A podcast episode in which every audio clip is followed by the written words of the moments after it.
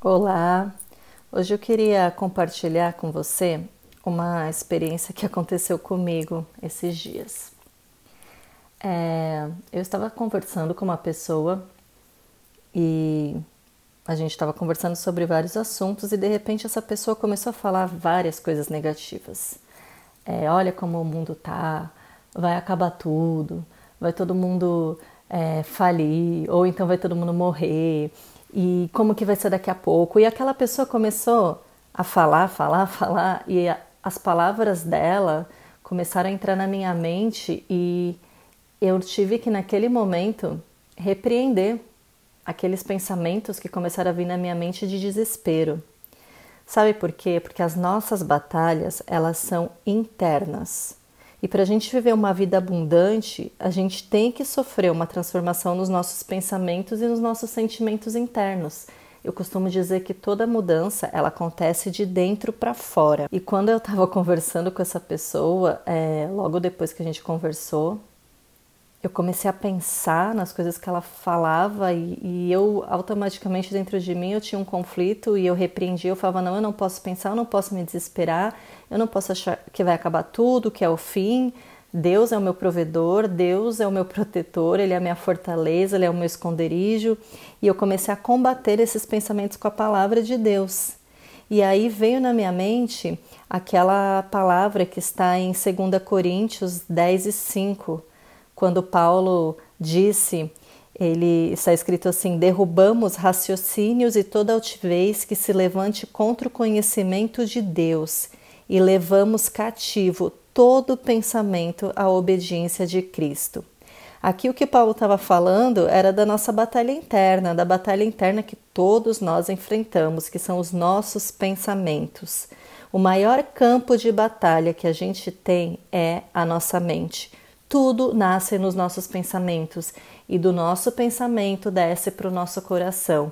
E se a gente não tomar cuidado com o que a gente pensa, a gente vai sentir coisas que a gente nem teria que sentir, a gente vai tomar atitudes que não deveríamos tomar. Por quê? Porque o nosso maior campo de batalha é a nossa mente. E muitas vezes a gente, dependendo dos nossos pensamentos, a gente termina adquirindo um espírito crítico e negativo. Tudo a gente critica, tudo é crítico, tudo é negativo. E aí, é, o que Paulo nos diz aqui é que nós devemos levar os nossos pensamentos negativos cativos a Cristo. Pensamentos ruins, eles só servem para nos desequilibrar, para gerar angústia, para trazer tristeza, aquela ansiedade.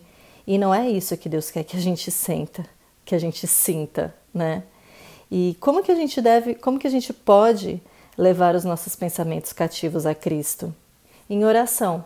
É em oração que a gente, eu, eu falo assim que os nossos pensamentos é, é uma construção de anos, não é algo que a gente adquiriu ontem, é uma construção de, de anos de padrões de pensamentos. E em oração é que a gente consegue derrubar essa construção, quebrando, tirando tijolo por tijolo desses padrões de pensamentos negativos. Toda vez que vier um pensamento ruim, que não é aquele que Deus tem para você, leve ele cativo a Cristo. A palavra de Deus diz que ele, ele é que sabe os pensamentos que ele tem ao nosso respeito. E a Bíblia diz que são pensamentos de paz e de um futuro bom.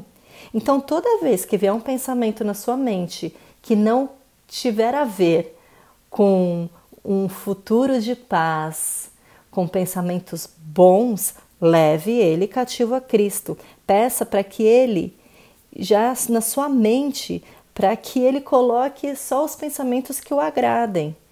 E assim as coisas vão começar a mudar de dentro para fora.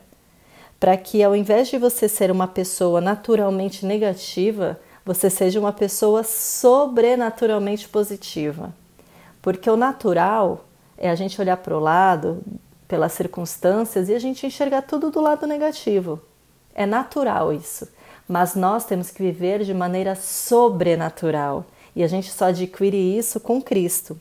Então eu te convido hoje para que você comece a levar cada pensamento negativo seu cativo a Deus em obediência a Cristo. E você vai ver como as coisas irão mudar princípio, elas irão mudar de dentro para fora. E quando a gente muda de dentro para fora, tudo ao nosso redor também muda.